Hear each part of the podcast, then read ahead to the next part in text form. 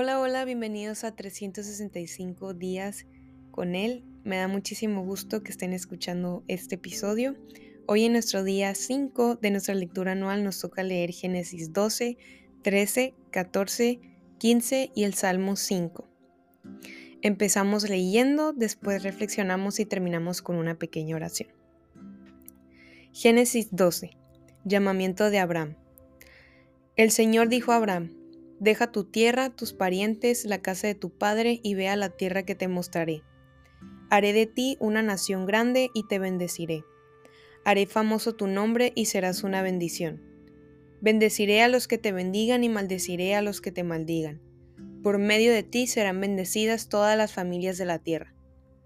Abraham partió tal como el Señor se lo había ordenado, y Lot se fue con él. Abraham tenía 75 años cuando salió de Harán. Al encaminarse hacia la tierra de Canaán, Abraham se llevó a su esposa Sarai, a su sobrino Lot, a toda la gente que habían adquirido en Harán y todos los bienes que habían acumulado. Salieron para la tierra de Canaán y allá llegaron. Abraham atravesó toda esa región hasta llegar a Siquén, donde se encuentra el gran árbol de Boré. En aquella época los cananeos vivían en esa región. Allí el Señor se apareció a Abraham y le dijo, Yo daré esta tierra a tu descendencia. Entonces Abraham edificó un altar al Señor, porque se le había aparecido. De allí se dirigió a la región montañosa que está al este de Betel, donde instaló su tienda de campaña, teniendo a Betel al oeste y Ai al este. También en ese lugar erigió un altar al Señor e invocó su nombre. Después, Abraham siguió su viaje por etapas hasta llegar a la región del Negev. Abraham en Egipto. En ese entonces hubo tanta hambre en aquella región que Abraham se fue a vivir a Egipto. Cuando estaba por entrar a Egipto, dijo a su esposa Sarai, Yo sé que eres una mujer muy hermosa. Estoy seguro de que en cuanto te vean los egipcios dirán, es su esposa. Entonces a mí me matarán, pero a ti te dejarán con vida. Por favor, di que eres mi hermana para que gracias a ti me vaya bien y me dejen con vida. Cuando Abraham llegó a Egipto, los egipcios vieron que Sarai era muy hermosa. También los oficiales del faraón la vieron y fueron a contarle al faraón lo hermosa que era. Entonces la llevaron al palacio real. Gracias a ella trataron muy bien a Abraham.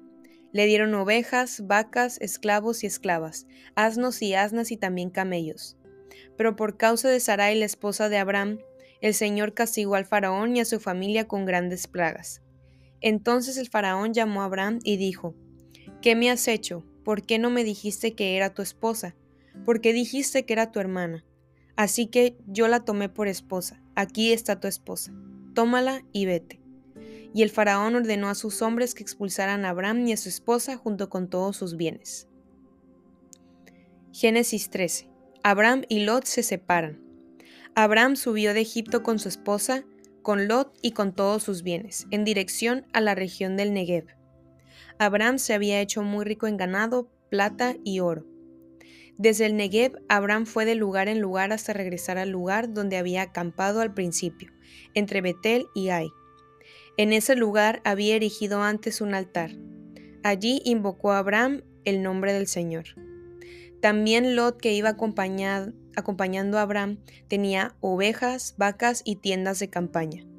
La región donde estaban no daba abasto para mantener a los dos porque tenían muchas posesiones como para vivir juntos. Por eso comenzaron los pleitos entre los pastores de los rebaños de Abraham y los que cuidaban los ganados de Lot. En aquel tiempo los cananeos y los fereceos también habitaban allí. Así que Abraham dijo a Lot, no debe haber pleitos entre nosotros ni entre nuestros pastores, porque somos parientes. Allí tienes toda la tierra a tu disposición. Por favor, aléjate de mí. Si te vas a la izquierda, yo me iré a la derecha, y si te vas a la derecha, yo me iré a la izquierda. Lot levantó la vista y observó que todo el valle del Jordán era tierra de regadío, como el jardín del Señor o como la tierra de Egipto en dirección a Zoar. Así era antes de que el Señor destruyera Sodoma y a Gomorra. Entonces Lot escogió para sí todo el valle del Jordán y partió hacia el oriente. Fue así como Abraham y Lot se separaron. Abraham se quedó a vivir en la tierra de Canaán, mientras que Lot se fue a vivir entre las ciudades del valle, estableciendo su tienda de campaña cerca de la ciudad de Sodoma. Los habitantes de Sodoma eran malvados y cometían muy graves pecados contra el Señor. Después de que Lot se separó de Abraham, el Señor le dijo, Abraham, levanta la vista desde el lugar donde estás. Mira hacia el norte y hacia el sur, hacia el este y hacia el oeste. Yo te daré a ti y a tu descendencia para siempre toda la tierra que abarca tu mirada. Multiplicaré tu descendencia como el polvo de la tierra. Si alguien puede contar el polvo de la tierra, también podrá contar tus descendientes. Levántate y recorre el país a lo largo y a lo ancho, porque a ti te lo daré. Entonces Abraham levantó de allí su tienda de campaña y se fue a vivir cerca de Hebrón, junto al bosque de encinas de Mamre. Allí erigió un altar al Señor. Génesis 14. Abraham rescata a Lot. En aquel tiempo los reyes Amrafel de Sinar, Erioc de Eleazar, Kedarlaomer de Lam y Tidal de Goyim fueron a la guerra contra los reyes Vera de Sodoma, Birsa de Gomorra, Sinab de Adma, Semever de Cebollín y el rey de Bela, es decir, de Soar. Estos cinco últimos unieron fuerzas en el valle de Sidín, que es el valle del Mar Muerto. Durante doce años habían estado bajo el dominio de Kedarlaomer, pero en el año 13 se rebelaron contra él. Al año siguiente, Kedorlaomer y los reyes que estaban con él salieron y derrotaron a los rifaitas en la región de Astarot, Carnayín. Luego derrotaron a los susitas en Ham, a los semitas en Sabe Kiriatayín y a los oreos en los montes de Seir, hasta el Parán, que está cerca del desierto. Al volver, llegaron a Senmispat, es decir, Cades, y conquistaron todo el territorio de los amalecitas, como también el de los amorreos que vivían en la región de Gesesón, Tamar. Entonces los reyes de Sodoma, Gomorra, Adma, Cebollín y Bela, es decir, Soar, salieron al valle de Sidín y presentaron batalla. A los reyes Kedorlaomer, de Lam, Tidal de Goyim, Amrafel de Sinar y Arioc de Eleazar. Eran cuatro reyes contra cinco. El valle de Sidín estaba lleno de pozos de asfalto, y cuando los reyes de Sodoma y Gomorra huyeron, cayeron en ellos, pero los demás lograron escapar hacia los montes. Los vencedores saquearon todos los bienes de Sodoma y de Gomorra, junto con todos los alimentos, y luego se fueron. Y como Lot, el sobrino de Abraham, habitaba en Sodoma, también se lo llevaron a él, junto con todas sus posesiones. Uno de los que habían escapado informó todo esto a Abraham, el hebreo, que estaba acampando junto al bosque de encinas de Mamre, el amorreo. Mamre era hermano de Escol y de Aner, y estos eran aliados de Abraham. En cuanto Abraham supo que su sobrino estaba cautivo, convocó a 318 hombres adiestrados que habían nacido en su casa, y persiguió a los invasores hasta Adán. Durante la noche, Abraham y sus siervos desplegaron sus fuerzas y los derrotaron, persiguiéndolos hasta Oba, que está al norte de Damasco. Así recuperó todos los bienes y también rescató a su sobrino Lot, junto con sus posesiones, las mujeres y las demás personas. Cuando Abraham volvía de derrotar a Kedarlaomer, y a los reyes que estaban con él, el rey de Sodoma salió a su encuentro en el valle de Sabe, es decir, en el valle del rey. Y Melquisedec, rey de Salén, le ofreció pan y vino. Melquisedec era sacerdote del Dios Altísimo. Luego bendijo a Abraham con esas palabras: Que el Dios Altísimo, creador del cielo y de la tierra, bendiga a Abraham. Bendito sea el Dios Altísimo que entregó en tus manos a tus enemigos. Entonces Abraham le, le dio el diezmo de todo. El rey de Sodoma dijo a Abraham, Dame las personas y quédate con los bienes.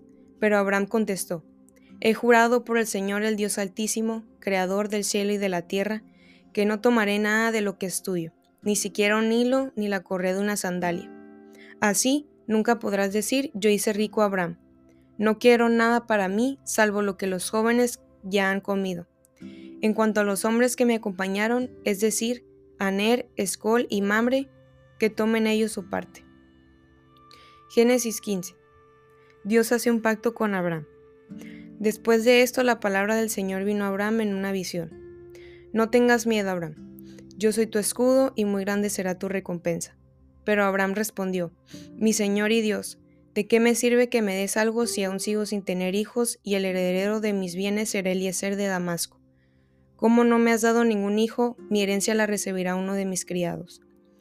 Ese hombre no ha de ser tu heredero, contestó el Señor. Tu heredero será tu propio hijo. Luego lo llevó afuera y le dijo, Mira hacia el cielo y cuenta las estrellas, a ver si puedes. Así de numerosa será tu descendencia. Abraham creyó al Señor y el Señor se lo reconoció como justicia. Además dijo, Yo soy el Señor que te hizo salir de Ur de los caldeos para darte en posesión esta tierra. Pero Abraham preguntó, Mi Señor y Dios, ¿cómo sabré que voy a poseerla? El Señor respondió, Tráeme una ternera, una cabra y un carnero, todos ellos de tres años y también una tórtola y un pichón de paloma. Abraham llevó a todos estos animales, los partió por la mitad y puso una mitad frente a la otra, pero no partió las aves y las aves de rapiña comenzaron a lanzarse sobre los animales muertos, pero Abraham los espantaba. Al anochecer, Abraham cayó en un profundo sueño y lo envolvió una oscuridad aterradora. El Señor dijo a Abraham, Debes saber que tus descendientes vivirán como extranjeros en tierra extraña, donde serán esclavizados y maltratados durante cuatrocientos años. Pero yo castigaré a la nación que los esclavizará, y luego tus descendientes tendrán en libertad y con grandes riquezas. Tú, en cambio, te reunirás en paz con tus antepasados y te enterrarán cuando ya seas muy anciano.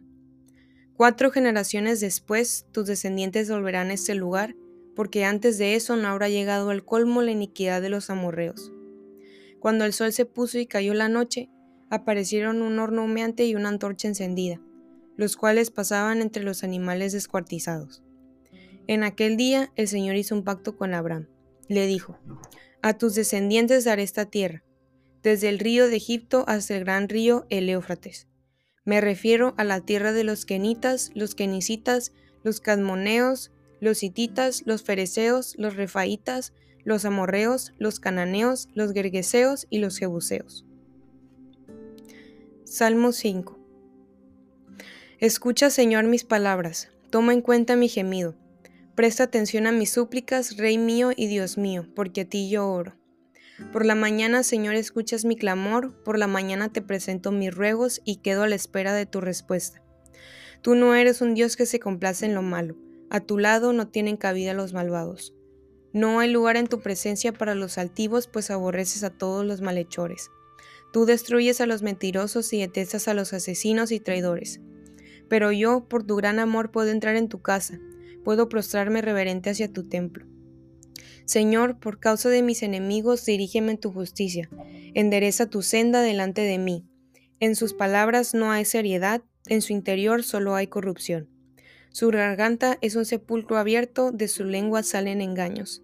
Condénalos, oh Dios, que caigan por sus propias intrigas. Recházalos por la multitud de sus crímenes, porque se han rebelado contra ti pero que se alegren todos los que en ti buscan refugio, que canten siempre jubilosos, extiéndeles su protección y que en ti se regocijen todos los que aman tu nombre. Porque tú, Señor, bendices al justo, cual escudo lo rodeas con tu buena voluntad.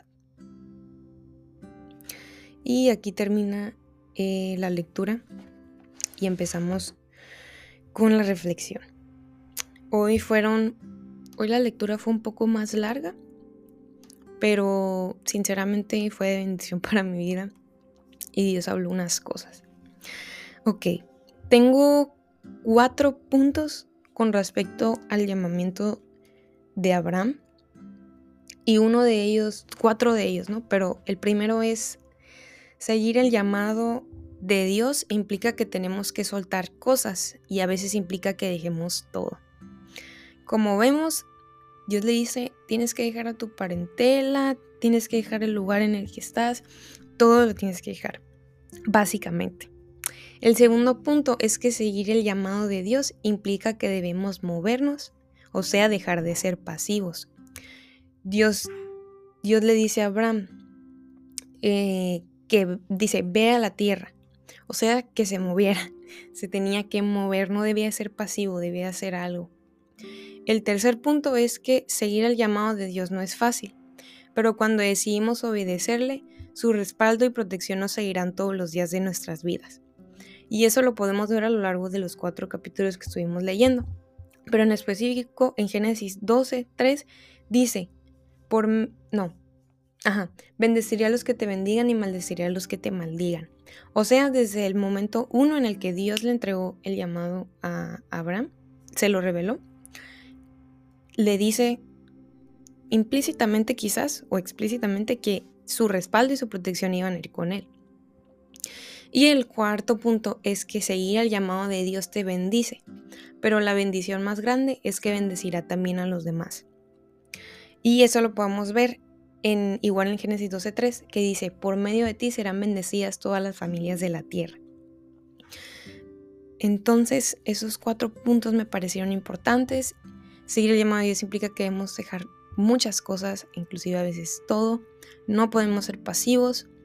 Su respaldo y protección nos seguirán cuando decidimos obedecerle y seguir su llamado nos bendice, pero lo más importante es que bendice a los demás. Mm, me reía un poco leyéndolo porque Dios le dijo explícitamente que dejara a sus parientes, pero Abraham se le ocurre la genial idea llevarse a su sobrino porque realmente no entiendo por qué a su sobrino no pudieron haber sido muchas personas, pero su sobrino decidió llevarse. Y pues Dios le dijo explícitamente que no se llevara a sus parientes y lo hizo. Entonces, en parte, Abraham fue obediente parcialmente, o sea, a medias. Porque sí se fue y sí dejó ciertas cosas, pero hizo desobedeció una parte del mandato que le dio Dios. Entonces, mm, pienso que quizás a Abraham le costaba dejarlo todo ya que se llevó a Lot. Y justamente en esa parte en la que fue desobediente recibió consecuencias más adelante. Y lo vemos cuando se tiene que separar de Lot y todas esas cosas, ¿no? Entonces, quizás hubiera sido más sencillo el camino para Abraham si hubiera sido completamente obediente. Ese punto es importante porque lo volveremos a tocar, pero también eh, menciona, se menciona a lo largo de esos capítulos que Abraham hace cuatro altares para Dios. O sea que Abraham tenía un corazón de adorador, ya que erigió altares a Dios en cada lugar en el que paraba. Digo, ni se diga su fe, ¿verdad? Que se, ni se diga su fe, pero también tenía un corazón de adorador. Estaba pensando y pienso que para verlo como más reflejado, no sé, en nosotros o en la actualidad, pienso que en ocasiones vamos muy cargados. Em, y sí, quizás podamos ir en obediencia a donde nos llama el Señor, quizás Dios está llamando al lugar y vas en obediencia, pero vamos con el, con el equipaje lleno. Entonces, no necesitamos más espacio, necesitamos menos cosas. Hay una parte en la que dice que la tierra ya no era suficiente y por eso tuvieron que separar y David estaban empezando a ver broncas. Entonces, ¿por qué la tierra no era suficiente? Porque Abraham nunca tuvo que haberse llevado a Lot, estaba cargado. Entonces, ¿cómo lo vemos tú y yo? Quizás Dios está pidiendo a ti o a mí, nos está pidiendo soltar algo, una cosa, una persona, algo, y no lo estamos haciendo Mm, y en el camino nos tropezamos con ciertas cosas y quizás es, es que vamos muy cargados, no que no hay espacio. Entonces, también algo muy importante y me encanta esta parte es que la obediencia parcial o a medias de Abraham no anuló la promesa del Señor para su vida, porque vemos más adelante que, que cuando por fin se separa Abraham de Lot, Dios le da esta promesa de... Ay, quiero recordar exactamente. Pero aquí la tengo. No preocupéis. Aquí, aquí está. Que... Ay, lo quité. Ok. ajá, dice exactamente. Después de esto, o sea, después de que dejó a Lot, la palabra del Señor vino a Abraham en una visión y le dice que él iba a ser su escudo, su recompensa, su galardón y que él iba a cumplir su promesa, o sea, todavía seguía vigente su promesa. Entonces, la obediencia parcial de Abraham no anuló la promesa del Señor para su vida. Y eso me hace pensar que no somos tan importantes como para impedir que la voluntad de Dios se cumpla. Eso no quiere decir que vamos a hacer lo que querramos y que por eso, ay, pues no pasa nada, voy a hacer lo que quiera porque al final Dios no. Pero podemos ver que Dios es misericordioso y aun a pesar de la imperfección de Abraham, Él decide en su soberana voluntad mantener su promesa. O sea que Dios no cambia y siempre se mantiene fiel. Eso no es una excusa, pero quizás podemos descansar en eso porque así como Abraham, también nosotros desobedecemos en un punto o nos equivocamos en otro punto. Pero dice la palabra que para todos los que aman a Dios, todas las cosas obran para bien. Entonces Dios mantiene sus promesas y Dios no cambia. Yéndonos para Génesis 15. Esto es algo, esto sí, lo tengo que aclarar, esto es algo que leí en un comentario, en, un comentario bíblico y vienen algunas citas de Spurgeon que me gustaron mucho. Y hay una parte en la que dice tú es, que iba a ser su el escudo de Abraham y el galardón de Abraham, Dios. Entonces, Abraham necesitaba un escudo porque esperaba ser atacado después de que pasara todo esto de que rescató a Lot, de y así, ¿no? Necesitaba un galardón porque acababa de rechazar un gran galardón del rey de Sodoma. En Génesis 14, 21 al 24 es donde em, Abraham rechaza ese, ese galardón que le querían dar. Entonces Dios le muestra a Abraham que aunque él se había sacrificado por causa del Señor, no perdería por ello. Dios lo iba a recompensar de más por lo que Abraham había renunciado a obtener por ser fiel a Jehová.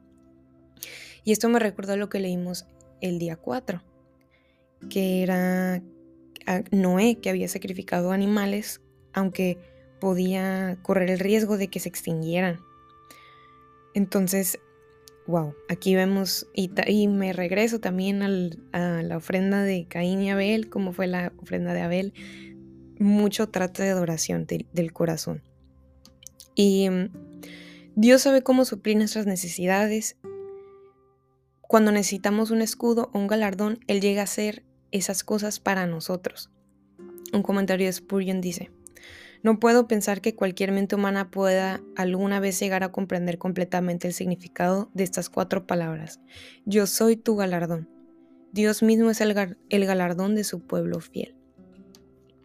Qué increíble, ¿verdad? No sé, me dejó pensando como que realmente tú y yo creemos que, que Dios es nuestro galardón. Podemos decir que sí, pero al final de cuentas nuestras acciones y nuestra vida van a definir si realmente creemos que Dios es, es nuestro galardón y nuestra más grande recompensa, como dicen algunas otras versiones. Creo que cuando entendemos eso se nos hace más fácil soltar las cosas. Hay una parte en la que Abraham le dice Dios, ¿de qué me sirve que me des algo si aún sigo sin tener hijos y el heredero de mis bienes será Eliezer de Damasco? Como no me has dado ningún hijo? Como no me has dado ningún hijo, mi herencia la recibirá uno de mis criados. Se me hace interesante que Abraham presentó su desesperación y sus dudas delante de Dios.